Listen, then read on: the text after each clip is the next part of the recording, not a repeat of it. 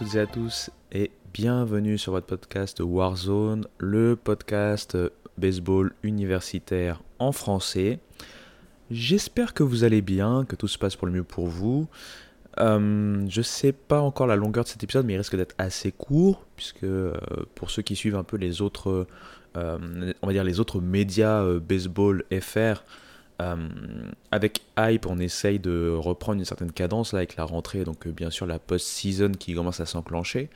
donc j'ai le bonheur de travailler avec bien sûr Martin, Gaëtan, Olivier, Marion, hein, notamment. Donc la plupart font partie de Strikeout et puis Olivier intervient également, puisque c'est un spécialiste NFL également, donc du côté de Hype.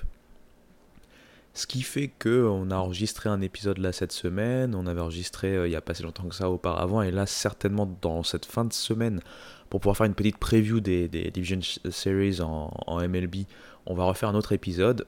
Et intercalé au milieu de tout ça, j'essaye quand même de euh, garder euh, le, rythme, on va dire, des épisodes Warzone.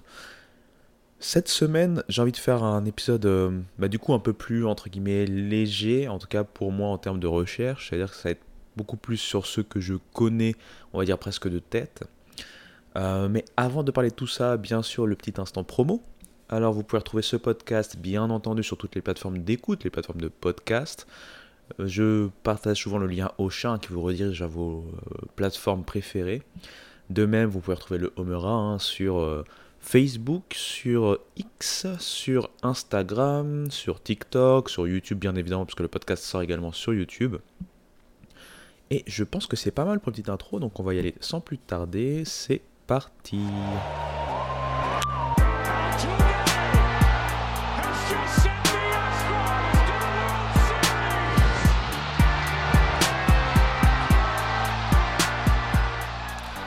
Avant d'entrer dans euh, le vif du sujet, euh, le sujet qui va certainement être une rétrospective de l'année 2008, parce que c'est une année euh, que j'ai étudiée il n'y a pas si longtemps que ça, puisque je, regardais un peu, je révisais un peu la carrière de Buster Posey et notamment ce qu'il a fait en, université, mais on va y revenir. j'ai envie de me poser 2-3 minutes hein, pour expliquer un peu qu'est-ce qu'il se passe au niveau du collège baseball en ce moment. Alors, vous le savez certainement déjà, mais en ce moment, pour euh, tout fan de sport, et notamment de, sport US, c'est une période faste. Hein. Il y a beaucoup de choses à suivre, à voir. Euh, donc il y a en ce moment bien sûr la post-season, hein, les playoffs MLB hein, pour rester dans le baseball. La NFL a repris depuis quelques semaines maintenant. Euh, si vous regardez même les sports universitaires, bah, le football universitaire a repris également une semaine avant, enfin une à deux semaines avant la NFL. Le hockey est en train de faire ses matchs de pré-saison et je pense que la semaine prochaine ça doit reprendre si j'ai pas de bêtises.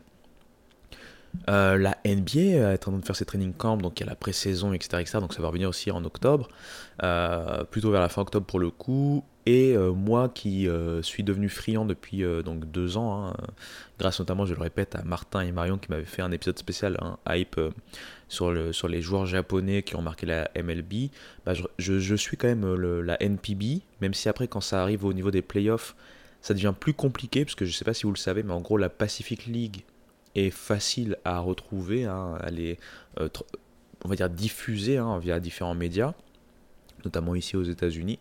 Par contre, la Central League, euh, honnêtement, j'ai jamais cherché pourquoi hein, depuis que j'ai commencé à regarder, mais ça serait intéressant de savoir pourquoi. la Central League n'est pas diffusée. Euh, doit forcément y avoir une raison, bien sûr, mais du coup, pour revenir à cette NPB, là, le 9 octobre, je pense, c'est la dernière journée de saison régulière et on va commencer aussi les playoffs.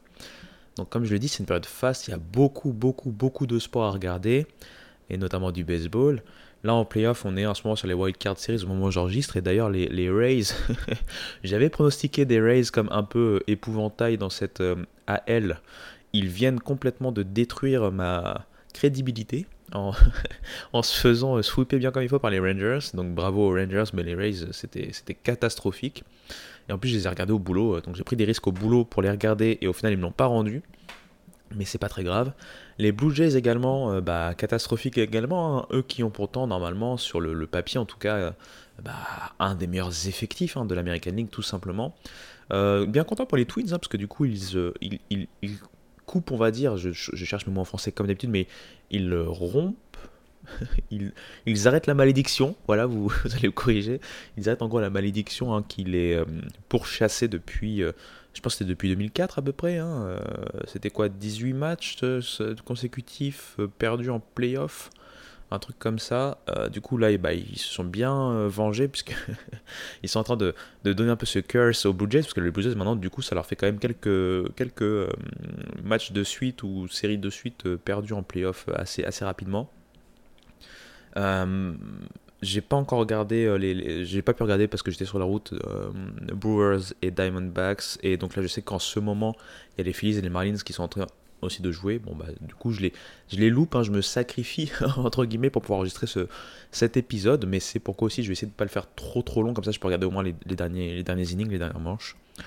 Mais voilà, donc, euh, euh, pour revenir, je suis complètement parti à l'ouest, mais pour revenir au collège baseball, euh, c'est pas la coupure complète à partir de septembre, on a vu déjà quelques facs hein, euh, commencer à faire leur, leur scrimmage d'automne. Hein. Normalement, le scrimmage d'automne, c'est plutôt fin septembre, début octobre que ça commence. Mais Mississippi State, qui était dans la sauce hein, ces dernières saisons, a décidé de recommencer plus tôt euh, pour pouvoir essayer de enclencher quelque chose de plus positif. Là, euh, ce que j'aime bien, c'est que bah, du coup, il y a les papiers de, D1 Baseball qui sortent petit à petit. Je pense qu'il y a Yukon que j'ai vu popper il n'y a pas si longtemps que ça, peut-être hier ou aujourd'hui. Euh, et ces papiers sont très intéressants et très importants pour moi si je veux pouvoir vous, vous mettre à fond dans le bain du collège baseball, c'est qu'ils font ce qu'on appelle les fall reports. Donc chaque euh, automne, on va dire, les effectifs bah, sont, sont en train de se ciseler entre guillemets en termes de, nombre. Et donc entre les freshmen, entre les transferts, entre les joueurs plus expérimentés, bon, bah, ils font des scrimmages, ils étudient un peu plus bah, euh, les joueurs qui vont être à même d'intégrer le roster, on va dire, final, le roster principal hein, euh, euh, pour la saison universitaire à venir. Et euh, donc là, tout se joue et on va voir certainement certaines surprises, d'autres qui confirment, d'autres qui ont réussi grâce aux ligues d'été de se remettre dans le bain et de se montrer avant d'arriver donc à l'automne prêt et en feu pour pouvoir bah, gagner leur place tout simplement hein, ou, la, ou la conserver. Donc c'est très intéressant. Moi, ça me permet aussi de, garder un lien avec le, le baseball universitaire. C'est-à-dire qu'il n'y a jamais vraiment de coupure ce qui peut paraître un peu euh, fou, mais qui permet aussi de euh, continuer à travailler dessus et compagnie, donc c'est plutôt sympa. Et du coup, après vous avoir expliqué un peu hein, rapidement euh, ce qu'il se passe au moment où j'enregistre, hein, donc au moment où on parle côté baseball universitaire, on va repartir dans le passé, mais un passé un peu plus récent que les derniers podcasts, puisqu'on va aller 15 ans en arrière environ. On va y aller tranquillement, allez, bah on y va, c'est parti.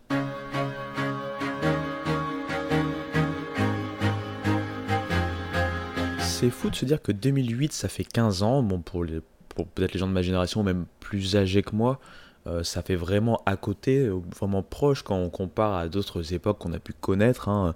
Euh, moi, par exemple, dans ma tête, j'ai un souvenir un peu fantasmé des années 90, parce que j'y étais d'abord petit, puis jusqu'à. quoi J'ai fini les années 90 à 11-12 ans à peu près. mais 2008, j'étais déjà adulte, hein, j'étais déjà un jeune adulte, donc pour le coup, euh, j'ai pas l'impression que ça fait si longtemps que ça, alors que ça fait déjà 15 ans. Euh, je me rappelle par exemple très bien de la musique qui sortait à cette époque-là. Je vous ai mis un petit extrait, mais c'est vraiment un extrait rapide hein, pour les questions de copyright. Euh, hein, Coldplay, Viva la Vida, pour le faire avec le bon accent français. et au-delà de ça, c'est vrai qu'à l'époque, je ne suivais pas du tout, hein, que ce soit le collège baseball ou même le baseball en général. Alors moi, pour raconter ma vie rapidement, j'ai plutôt un background, si on parle de sport US, euh, on va dire basket, hein, NBA euh, très clair. Euh, la NBA, je l'ai suivi très très tôt. J'ai été un peu cette génération un peu Space Jam. Au-delà de Michael Jordan, parce que Michael Jordan, quand il y a eu les Jeux de Barcelone en 92, je n'avais que 5 ans. Donc moi, j'ai pas eu cette, cet aspect Dream Team, même si je voyais beaucoup de, de choses liées à la NBA, donc à Michael Jordan notamment. Hein. C'était un produit marketing. Moi, je me rappelle par exemple de Michael Jordan, je l'avais vu euh, euh, dans un clip de Michael Jackson. Je crois que le, son s'appelait Jam. Et nous, on était des fans de Michael Jackson depuis tout petit, parce que mes parents étaient fans de, ce chanteur. Donc bref, vous voyez, encore une fois, je m'égare. J'ai l'impression que ce, podcast va être très free flow. Hein. donc accrochez-vous. on part en mode souvenir et compagnie. Mais voilà, euh, donc j'étais très NBA, euh, j'étais à fond derrière les Knicks. Les Knicks, euh, à l'époque, en fait, bon, 2008, si, je, voyais quand même certains matchs et tout, mais à la fin des années 90 et début des années 2000, quand j'ai commencé à m'intéresser entre guillemets à la NBA, quand je dis m'intéresser, c'est savoir un peu qu'est-ce qui se passe au moment où ça se passe. la NBA, c'était sur Canal. On n'avait pas Canal. Et en plus, c'était la nuit, donc c'était un peu mort pour des enfants pour pouvoir suivre la compétition. Mais du coup, en fait, il y avait pas mal de magazines que je pouvais lire, ou aussi je me laissais un peu influencer par des, par des amis, hein, des copains de, classe ou autres, qui eux, pour le coup, pouvaient avoir accès un peu plus facilement à la NBA, au basket et, américain en général, on va dire, et compagnie. Et donc voilà, en 2008, j'étais vraiment à fond dans la NBA. D'ailleurs, j'étais J'étais dégoûté cette année-là, puisque j'ai. Alors, j'étais ni pour les Lakers ni pour les Celtics, hein, parce que la finale c'était Lakers-Celtics. Moi, j'étais enfin, j'ai toujours été pour les Knicks. Euh, bien m'en a pris. Hein, euh, bref. Mais euh, pour moi, les Celtics, je ne sais pas pourquoi ils avaient cette, cet aspect bad guy ou un peu triche. Vous savez, maintenant, on parle beaucoup de. On a beaucoup parlé, enfin, pas maintenant, mais on a beaucoup parlé dans les années 2010 des fameuses super teams. Euh, que ce soit quand LeBron James a, rejoint euh, ses, enfin, Dwayne Wade avec Chris Bosh hein, à Miami, ou alors quand on a vu un peu les Warriors récupérer Kevin Durant, enfin bref. On a eu cet aspect-là, mais, mais pour moi, la super team, comme je la voyais dans le sens détestable du, truc, c'était les Celtics de 2008, parce qu'ils venaient de récupérer euh, KG en 2007, hein, et Ray Allen d'ailleurs. Donc, donc bref, donc j'étais un peu dégoûté que les Lakers n'aient pas réussi à, les battre malgré la saison MVP, hein, la seule compté comme MVP pour Kobe, bah, de Kobe, justement. Et euh, même si le baseball était très loin pour moi, eh bien, il y avait quelqu'un qui euh, avait des allures de MVP. Quelqu'un qui va d'ailleurs devenir MVP, euh, même si c'est pas la même appellation, en baseball universitaire, et qui va également devenir MVP et champion MLB, champion MLB à plusieurs reprises, MVP une fois notamment, bah, c'est Buster Posey. Et Buster Posey, l'année 2008, il la survole. Avant de revenir encore une fois sur ses, ses performances pardon, personnelles à, lui, je vais remettre un peu le contexte de la saison 2008. Euh, Alors, à l'orée de la saison 2008, on sort quand même de deux saisons de domination de Oregon State. Oregon State de Pat Casey. Hein, euh, c'est une équipe qui va devenir légendaire parce qu'ils vont remporter, donc ils vont faire un repeat, hein, 2006 et 2007. Euh, c'était d'ailleurs les deux premiers titres hein, de, Oregon State. Hein.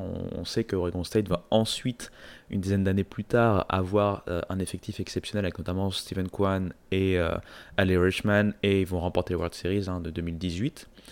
Mais revenons en 2008, Oregon State a donc réussi à, à, faire de grosses performances. Derrière, notamment Jorge Reyes qui avait été MOP en 2007. Euh, un joueur qui d'ailleurs a, fait quelques petites piges, hein, euh, un peu méconnu, mais quelques petites piges du côté des Padres. Euh, si vous voulez un joueur MLB qui sort de cette Oregon State un peu un peu incroyable. Il y a un joueur qui avait joué du côté des Cubs, c'est Darwin Barney. Euh, il a joué du côté des Cubs. Est-ce qu'il a pas joué aussi du côté des Blue Jays Quelque chose comme ça? Ouais, c'est ça, des Blue Jays. Mais il avait notamment remporté en fait, la Gold Glove en 2012. Donc, euh, ce qui montre que voilà, il a quand même réussi à faire son petit trou pendant 7-8 euh, saisons en MLB dans les années 2010. Hein. mais voilà, il n'y a, pas de joueur comme ça que j'ai noté qui était exceptionnel venant d'Oregon State ou qui a fait voilà, des saisons exceptionnelles après en pro. Et euh, au milieu de tout ça, on a un jeune homme qui euh, va faire sa troisième saison, hein, euh, si je dis pas de bêtises, du côté de Florida State. Un jeune homme qui a la particularité d'être capable de jouer toutes les positions.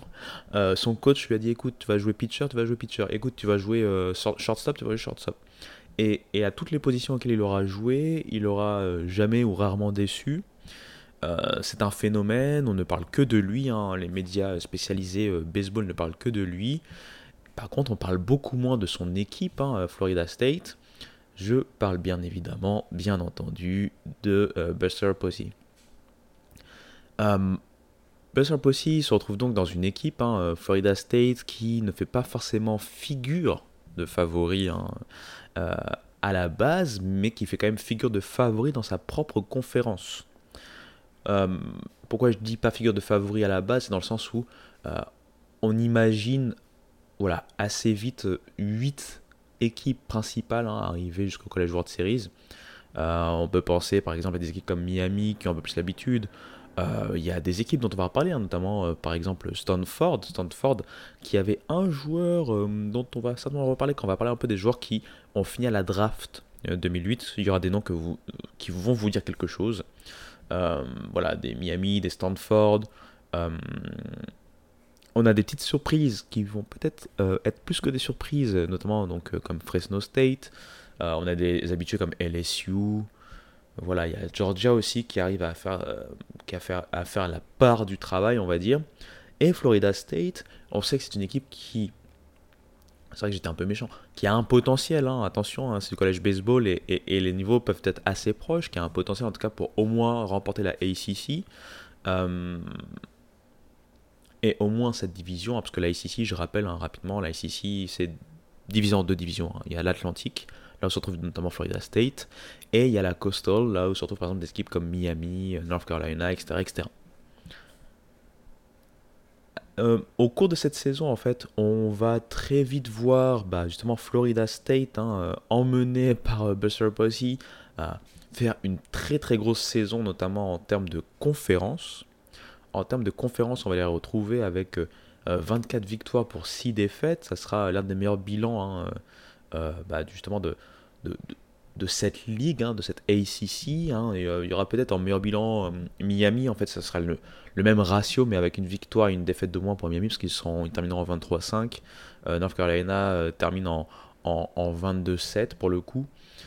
Et donc, on va retrouver ce Florida State de Buster Posey devenir naturellement une sorte de candidat, on va dire, déclaré au titre. Surtout derrière un joueur comme lui. Donc cette fois-ci, on peut s'arrêter vraiment sur lui. Buster Posey en, en collège baseball, ça a été une tornade. Euh, quelque chose d'incroyable, puisqu'il arrive en 2006 hein, en, tant que freshman, et dès cette année-là, euh, il se retrouve quand même avec euh, une très belle moyenne, hein, plus de 34% de moyenne à la batte, très difficile à, comment on va dire ça, à battre hein, par les pitchers. C'est vrai qu'il va quand même avoir beaucoup de strikeout, attention, je vais pas non plus survendre le joueur, mais pour un freshman, il va quand même sortir de très très belles stats. Et surtout, on va voir que très rapidement, il est quasiment indispensable à Florida State. Faut le savoir d'ailleurs, Florida State, avec lui, c'est chaque année en fait, hein, au moins au tournoi national. Ça se bat pour essayer d'aller le plus loin possible, mais c'est au moins chaque année, donc 2006, 2007 et 2008, au tournoi national. Et comme je le dis, non seulement il va, avoir des stats vraiment incroyables, très très propres, mais il va surtout être euh, il va faire montre en fait d'une certaine diversité assez incroyable et être performant dans n'importe quelle ou à n'importe quelle position. Euh, notamment quand il était freshman, il a beaucoup plus joué dans l'infield notamment et euh, il se montrait au niveau offensif très intéressant en termes de euh, base volée. Ensuite, on va le voir à partir de 2007 commencer aussi à lancer quelques manches en tant que releveur. Et même là, ça va être intéressant. Bon, 2007, hein, c'est surtout, je pense, c'était un seul match, mais en 2008, hein, l'année l'année qui nous intéresse pour lui, il va faire 9 matchs en tant que pitcher, hein, en, tant que, en tant que pitcher, en tant que relève, hein, releveur. Et euh, pour vous donner les stats, ça va quand même être un IRA de 1.25. Euh, tout ça en presque 8 manches. Euh, il n'aura subi qu'un seul point mérité. Hein, et il aura réussi à strike out 10 personnes. Donc, donc voilà, c'est pour vous placer le bonhomme. Euh, bien sûr, au niveau offensif, on va en reparler tout de suite. C'est en constante progression. Euh, comme j'ai dit, 2006 c'est déjà très fort pour un freshman. 2007, on le retrouve bah, euh, augmenter drastiquement sa, comment dire ça, sa production, notamment en termes de statistiques moyennes. Hein, notamment sa moyenne au bâton augmente à presque, enfin à plus même de 38%, à 1.382. On retrouve un peu plus de, discipline aussi, parce qu'il se fait moins strikeout qu'il ne provoque de walk. C'est sa première saison euh, positive avant d'avoir une saison 2008. On va y revenir. Incroyable. Euh, déjà plus de 60 points produits, euh, plus de 60 runs. encore une fois, ça va assez loin. Hein. ça va au tournoi national avec Florida State. Et c'est vrai que même s'il ne sera pas dans les finalistes et dans la watchlist serrée du Golden Spikes, on commence à parler de lui. Même si on verra une autre connaissance MLB gagné le Golden Spikes en 2007. Hein, euh, ça sera David Price. David Price qui était donc pitcher à Vanderbilt. Et David Price, vous l'avez connu normalement en MLB. Et arrive enfin cette année 2008. Et là, 2008, donc je vais vous sortir les stats. Hein, de manière brute. Alors j'ai pas toutes les stats, par exemple je cherchais, je recherchais des stats comme tout ce qui est OPS et compagnie pour, pour donner des stats encore plus parlantes, ou le WAR et compagnie. Mais au moins en termes de, de toto et de brut, en 2008 il réussit donc 89 points, hein, à scorer 89 points, 119 coups sûrs, 21 doubles, 4 triples, 26 home runs, 93 points produits. Il provoque 57 euh, buts sur balle pour seulement 29 strikeouts. Euh, c'est vrai qu'au niveau de base volée, par contre, c'est un peu moins euh, incroyable. Il va réussir 5 bases volées sur 8 tentatives. Et surtout, il se place en tant que. Euh, c'est là où on le voit vraiment beaucoup plus jouer en tant que receveur. C'est là où il se place en tant que receveur. C'est là où vraiment euh, les scouts MLB commencent à se dire ok, euh, c'est la, la prochaine entre guillemets star à cette position. On sait que les versatiles, donc on l'imagine pas forcément à une seule position, mais le fait qu'il soit en plus performant en termes de catch, de, de, en position de catcher, va forcément mettre le focus sur lui. Pour finir avec euh, quelques stats, hein, il va avoir une moyenne à la batte de plus de 46%, 463. Malheureusement, comme j'ai dit, j'avais pas les stats euh, plus, euh, plus logiques et plus poussées, hein, tout ce qui est OPS et compagnie. Mais c'est pour vous situer encore une fois le bonhomme. Il roule sur la concurrence. Il est vraiment au diapason de ce qu'il peut faire au niveau collège baseball. tout paraît trop lent pour lui, trop facile. Et il porte clairement Florida State sur ses épaules sachant qu'en face de lui, il y a quand même pas mal de, concurrence. J'ai parlé tout à l'heure de certains joueurs qu'on va retrouver en MLB et qui vont faire quand même quelques petites choses en MLB. Euh, si je vous dis par exemple Jason Castro, Jason Castro, je parle bien sûr de l'ancien receveur notamment des Astros, eh bien il faut savoir, lui, il était du côté de Stanford, Stanford qui euh, était un habitué, et toujours un habitué des grosses performances universitaires, notamment aller au College World Series.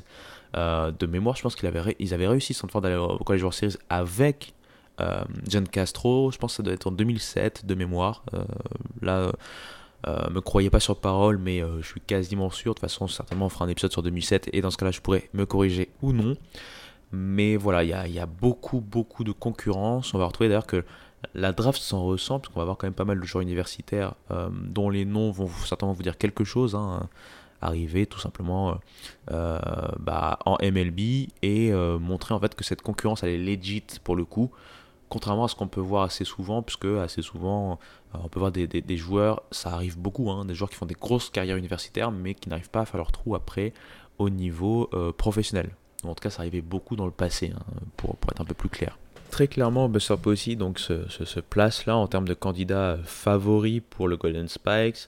Il y aura très peu euh, de, de suspense hein, le concernant. Ça va aller jusqu'au Golden Spikes assez, assez logiquement très peu de concurrence encore une fois.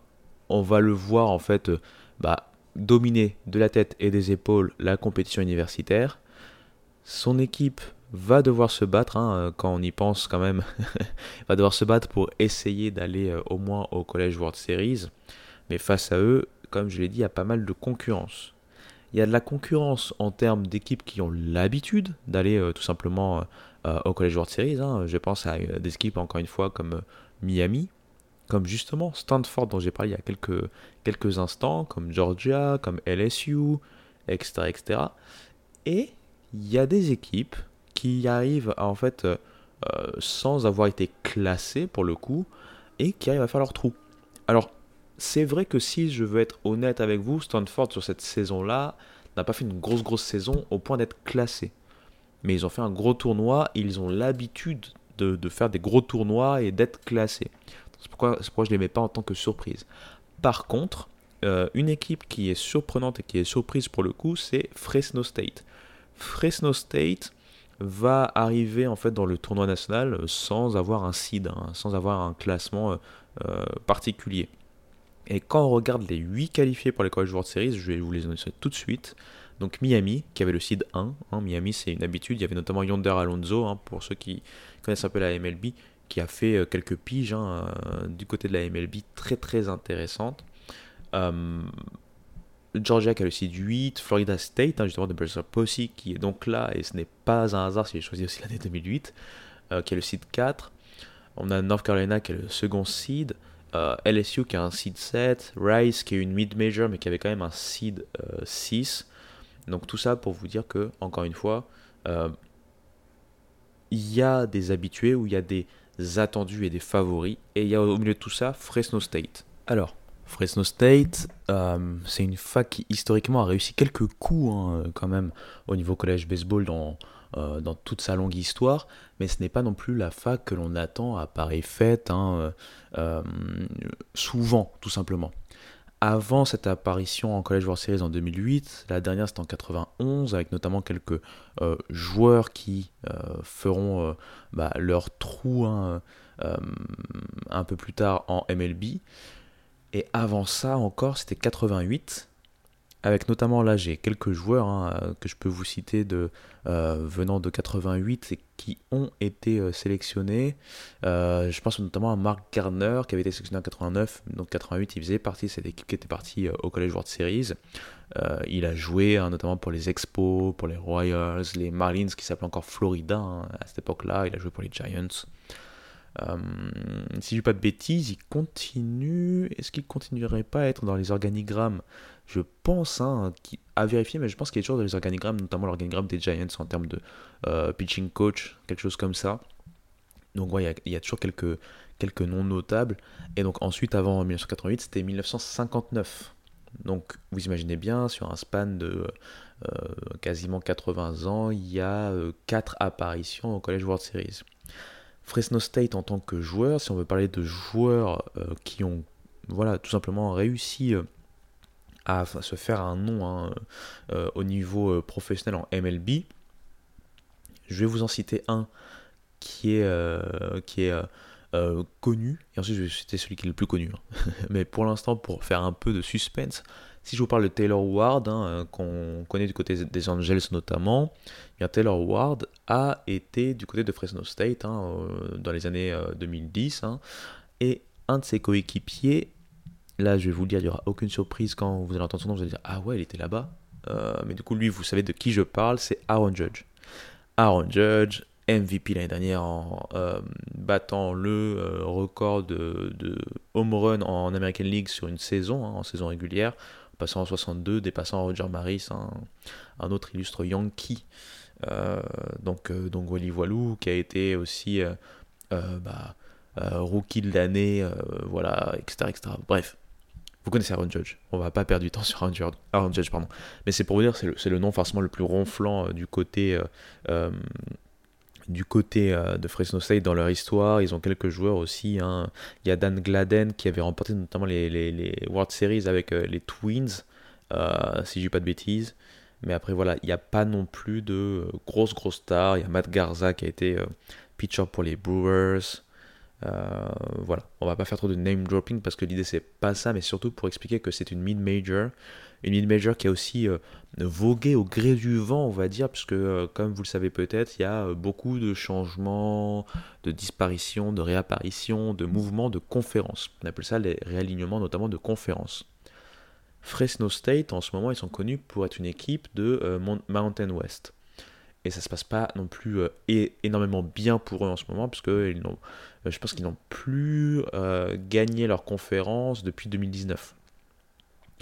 Et aussi, du coup, ils n'ont pas dû repartir au tournoi national depuis 2019, à peu près. Puisque souvent, quand on est en mid-major, euh, si on ne gagne pas son, son, euh, son pennant, si on ne gagne pas sa division, enfin sa conférence, pardon, en mid-major, c'est très difficile, à moins d'avoir fait une grosse saison, notamment avec un, je l'ai déjà expliqué, mais voilà, en 30 secondes, avec, un, avec des grosses victoires marquantes face à des grosses cylindrées lors de la saison régulière et avoir un bilan euh, qui est incroyable au niveau overall, mais juste avoir été battu par quelqu'un encore plus incroyable dans sa conférence sur la saison. Euh, en général, on ne passe pas le cut, on ne va pas au tournoi national. Eh bien, Fresno State, en 2008, ils n'ont pas forcément de stars dans leur effectif. Et pourtant, ils vont quand même réussir, donc comme j'ai dit, à aller aux World Series. Et mieux que ça. Euh, on va euh, faire, voilà, en 30 secondes, hein, je ne vais pas vous faire tout le bracket comme j'avais fait auparavant, mais en 30 secondes, Fresno State se retrouve donc dans la partie en fait euh, la poule 2, on va dire, hein, composée de North Carolina, LSU et Rice. Et ils vont se retrouver donc à battre coup sur coup North Carolina. North Carolina qui était quand même tête de série numéro 2. avant ça, ils avaient battu bien sûr Rice, hein, ils avaient explosé 17 à 5. North Carolina, c'est plus serré. Puis North Carolina va réussir à se redonner une chance hein, en, partant dans le bracket des perdants. Je rappelle un peu double élimination, etc. etc. Tant qu'on n'a pas de défaite, on a encore une petite chance. Mais euh, North Carolina va se donner une dernière chance hein, de pouvoir essayer de, battre Fresno State pour le pennant euh, final. Ils vont battre LSU 7 à 3, mais par contre, face à Fresno State, ils vont gagner la première manche. Donc les deux équipes vont se retrouver à une défaite, une défaite. 4-3. Et ensuite, Fresno State va gagner la dernière, hein, la, belle qui permet de d'élire le vainqueur et celui qui va aller en finale pour cette poule. 6 à 1. En face, de l'autre côté, on s'attend à ce que Miami euh, fasse son trou. Malheureusement pour Miami, ça va pas si bien se passer que ça. Ils vont euh, perdre leur premier match face à Georgia, tandis que Florida State va se faire allumer par Stanford 16 à 5 le Stanford encore une fois de euh, Jason Castro face au Florida State de Buster Posey, pour ne citer que. Miami va définitivement éliminer Buster Posey de la course au double, au double award. Hein. le potentiel, par exemple, MOP a ajouté au Golden Spikes qu'il était sûr de remporter. Ils vont les éliminer en les battant 7 à 5. Ils vont se retrouver dans le bracket des perdants face à Stanford qui aura, elle, perdu face à Georgia 4-3. Euh, Stanford va quand même éteindre Miami. On va se retrouver avec une finale d'outsider entre Stanford qui à la base n'avait pas de seed et Georgia qui était un seed 8, donc le plus faible seed en dehors de ceux qui n'avaient pas de seed, hein, qui n'avaient pas de rang. Georgia va s'en sortir 10 à 8 dans un match de pure attaque. Et on va se retrouver avec une finale entre Georgia et Fresno State. Euh, une finale que Fresno State, pas de suspense, Fresno State va remporter.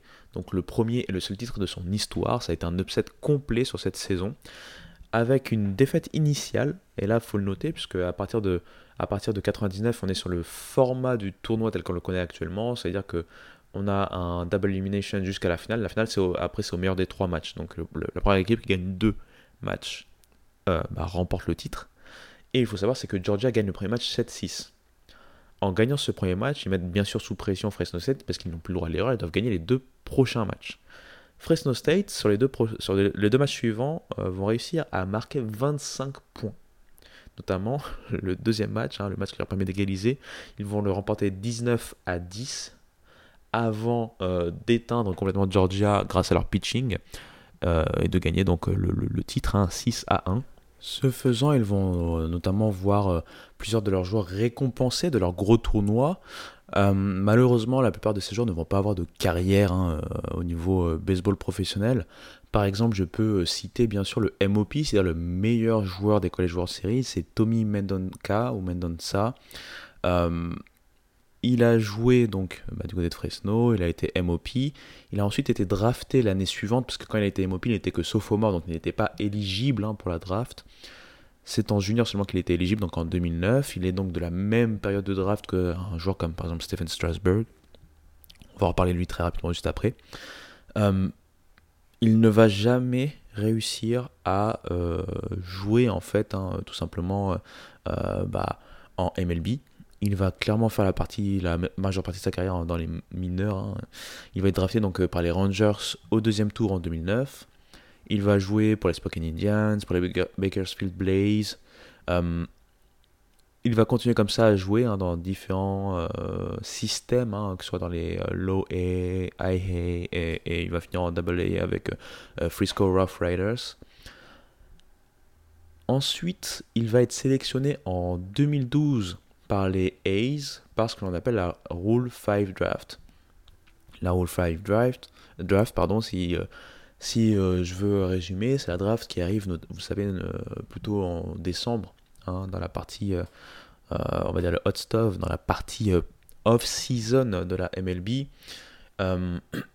et en fait, c'était une, enfin, c'est une draft qui est là aussi pour éviter que les franchises MLB juste empilent et empilent et empilent trop de jeunes joueurs hein, dans, les, dans leurs équipes affiliées en mineurs et donc pouvoir un peu euh, transvaser, un peu euh, couper ses goulots d'étranglement en donnant la possibilité à d'autres franchises hein, bah, de récupérer ces joueurs ou de les réclamer via cette draft. Pour faire simple, hein, vraiment c'est caricaturé euh, au maximum, c'est vraiment vulgarisé. Voilà, chercher le bon mot, vulgarisé au maximum. Mais bref, il est donc sélectionné par les A's. Là-bas, pareil, hein, il ne va pas faire son trou, il ne va pas réussir à atteindre les, majeurs. Il va ensuite signer un deal avec les Phillies, hein, un deal de minor league, un contrat de minor league, avant d'être au final bah, relâché. le français, c'est toujours compliqué au bout d'un moment. relâché, je pense que c'était en 2013.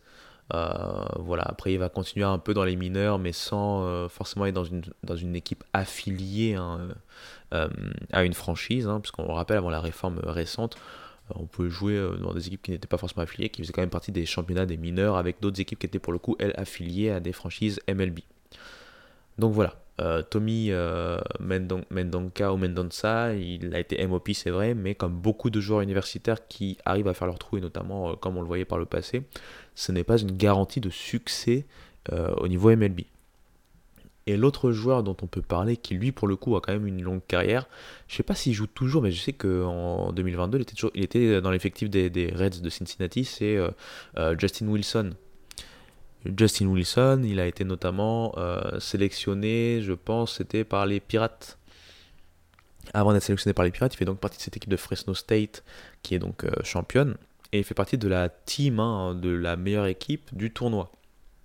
Il va notamment faire de belles performances euh, lors des College World Series. Euh, et euh, ce lanceur gaucher va bah, être sélectionné par les Pirates, comme j'ai dit, en 2008.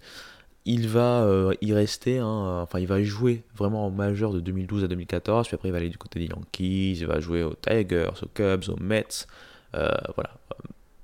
Toujours euh, toujours euh, capable de faire une ou deux piges dans tel ou tel club. Et la dernière fois que, qu'on l'a vu ou que j'ai noté, en tout cas, c'était du côté, donc comme j'ai dit, des Reds. Mais voilà, encore une fois, c'est, quoi? C'est une carrière honnête, hein, euh, mais ce n'est pas non plus, voilà, ce n'est pas non plus le, le, joueur le plus incroyable, on va dire, de, bah, simplement de la MLB, ce qui tend à montrer encore plus que Fresno State faisait vraiment figure d'équipe complètement surprise. Euh, ça peut arriver. Hein. On l'a vu cette année dans le même style, même si eux n'ont pas réussi à remporter le titre, c'était euh, Oral Roberts. Oral Roberts c'est parti jusqu'au College World Series, avec pour le coup un effectif qui a assez d'expérience, qui avait l'habitude ces dernières saisons d'aller au tournoi national au moins et d'embêter les plus gros cylindrés. Cette année, ça allait jusqu'au College World Series, c'est pas aller non plus au bout. Mais euh, voilà, ça peut arriver que ce genre d'équipe arrive à, réussir des saisons assez exceptionnelles et à remporter des titres. Je le disais d'ailleurs souvent, c'est que contrairement au football, pour, selon moi, et dans une mesure moindre au basket, il y a un peu plus d'homogénéité dans les niveaux entre les euh, mid-majors, donc ceux qui ne font pas partie des meilleures conférences du pays, et les Power 5 ou les Powerhouses, parce qu'il n'y a pas vraiment Power 5, il n'y a pas vraiment 5 grosses conférences, mais plutôt on va dire 4 baseball. Mais bref, j'ai pas mal parlé, je vous ai donné quelques joueurs hein, euh, de Fresno State, de ce Fresno State, donc il n'y avait rien de, euh, d'incroyable mais j'ai envie qu'on switch. On va faire une petite pause, comme ça je vais reprendre ma respiration et on va switcher dans cette dernière partie euh, sur certains joueurs qu'on peut nommer, et notamment des joueurs qu'on a retrouvés ensuite à la draft et qu'on a retrouvés en MLB.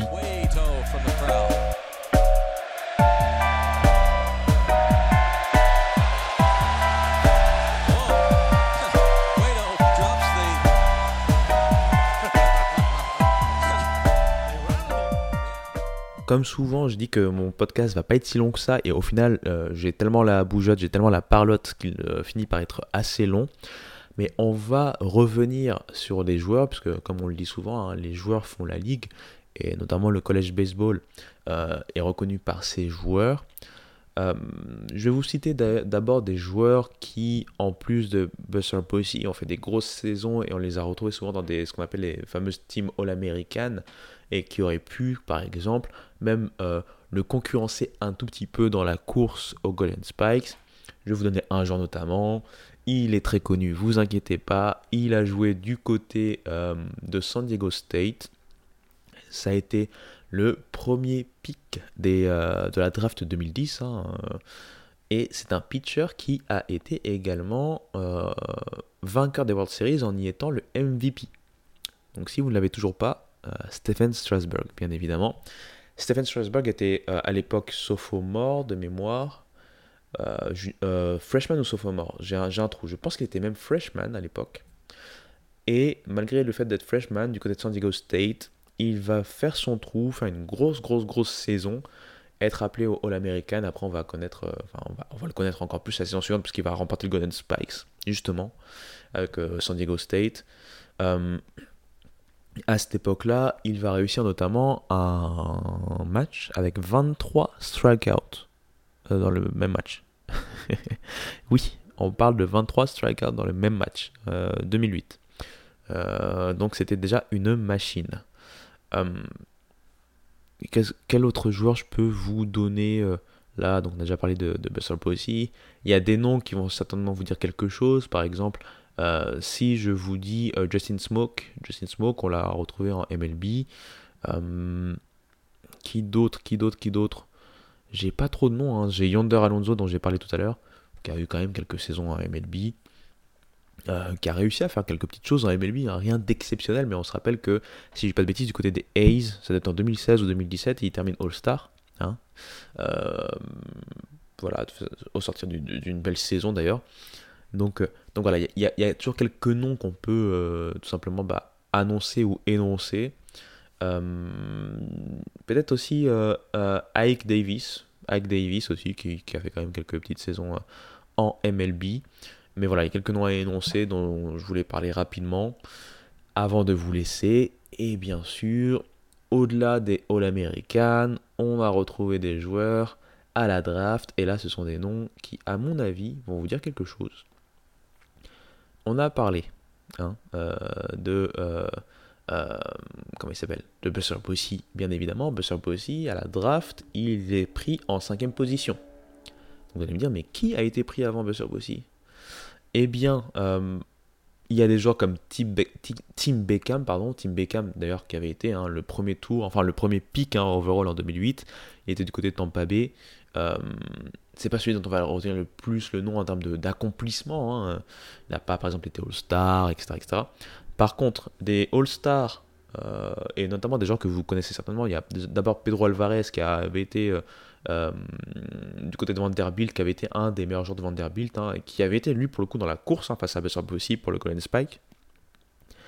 Il sera euh, euh, du côté des Pirates de Pittsburgh. Il va devenir All-Star dans sa carrière. Un autre joueur, là pour le coup, je pense que vous le connaissez parce qu'il joue toujours, hein, c'est Eric Osmer. Je ne sais pas s'il est free agent au moment où je parle, mais je veux dire, il n'a pas pris sa retraite de manière officielle. il a joué un peu partout, mais on l'a bien connu du côté des Padres, par exemple. Il a été All-Star également. Yonder Alonso, on l'a énoncé un peu plus tôt. J'ai parlé de Justin Smoke aussi, euh, juste, juste auparavant, hein, bien sûr. Et Jason Castro. Dans cette même draft, il y a Aaron X, par exemple. Aaron X, euh, qui sortait de high school à cette époque-là, il avait été appelé dans cette, dans cette draft. Euh, je peux encore descendre parce que j'avais vu aussi d'autres noms qui étaient intéressants. Il y avait bien sûr Gerrit Cole.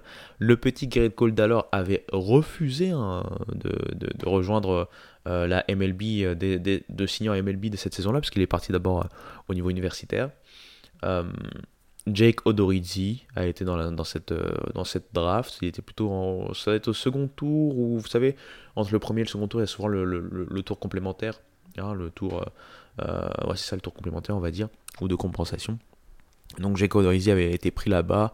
Euh, Lance Lynn, Lance Lynn aussi a été pris euh, euh, là-bas, l'ancien joueur de Ole Miss, bien entendu. Wade Miley, hein, parce que là, Wade Miley, on en parle, il joue du côté des Brewers, Wade Miley. Eh bien, il était de cette draft également. et au moment où je parle, je pense que les Brewers se sont fait sweeper à leur tour par les Diamondbacks.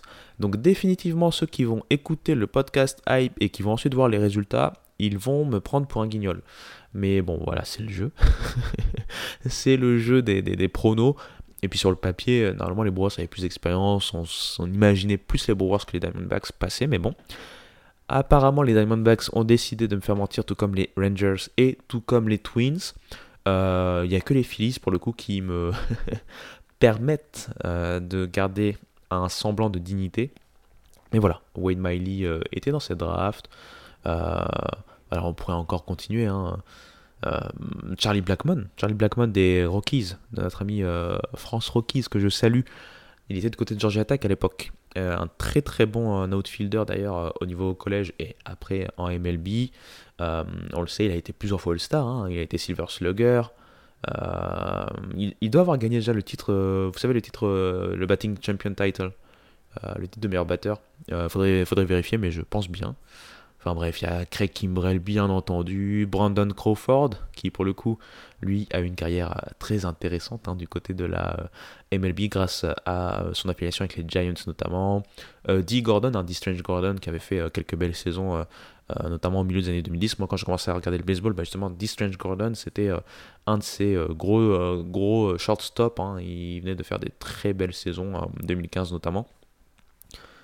Euh, donc voilà, il y a Trevor May, euh, Alex Avila, euh, Josh Harrison, Will Smith, hein, le Will Smith pitcher. Hein, j'ai envie, de, envie de vous donner beaucoup plus de noms, mais voilà. Il y avait par exemple, il y avait d'autres joueurs qui. voilà, il y a Nathan Eovaldi par exemple, il y avait Anthony Rendon, mais il n'avait pas signé. Il y avait Sonny Gray également, mais il n'avait pas signé. Mais bon, on va s'arrêter là avec le name dropping, mais tout ça pour vous dire que c'est forcément des drafts plus proches de nous avec des joueurs que l'on connaît quand même bien plus que si je vous parle de certains joueurs des années 70 ou 80. Donc je pense que vous allez faire le lien plus facilement avec euh, cette idée de cette draft 2008 et donc de cette année 2008. Je le répète, année 2008 sous le sigle de, de, la saison en fait, de, de, la super saison de Buster Posey qui allait euh, appeler en fait après d'autres saisons exceptionnelles en MLB. Euh, Buster Posey dont on sait qu'il a arrêté sa carrière en 2021 après la grosse grosse saison des Giants lui qui revenait de blessure et qui avait fait une très très bonne saison. Euh, euh, d'ailleurs, euh, parmi cette équipe record quasiment. Mais bon, voilà, voilou. J'espère que ça a été assez digeste. Hein. J'ai été vraiment en mode free flow complet. J'ai un peu raconté ma vie. je suis passé un peu de droite à gauche, puisque, comme j'ai dit, avec les podcasts hype en ce moment, plus le boulot, etc. etc. Bon, j'avais pas trop euh, le temps de vraiment préparer un sujet précis. Donc je me suis dit, je vais partir sur quelque chose que je connais déjà à peu près de, de visu, sans avoir de, besoin de faire de, grosses, grosses recherches. Je pense pas vous avoir sorti trop de conneries, trop de bêtises pour rester euh, PG-13. Euh, mais bon, surtout ces moments, on va y aller tranquillement, hein, tout simplement. Je vous rappelle bien sûr que ce podcast est disponible sur toutes les plateformes d'écoute, toutes vos plateformes d'écoute préférées, quelles qu'elles soient. également sur YouTube le Homra continue sur les réseaux sociaux, TikTok, Instagram, Twitter, Facebook. Et sur tous ces moments, vous allez certainement m'entendre encore une fois cette semaine, en fin de semaine, du côté de Hype, si tout, si tout se passe bien. Mais en tout cas, sur tous ces moments, je vous dis tout simplement à très bientôt. Allez, ciao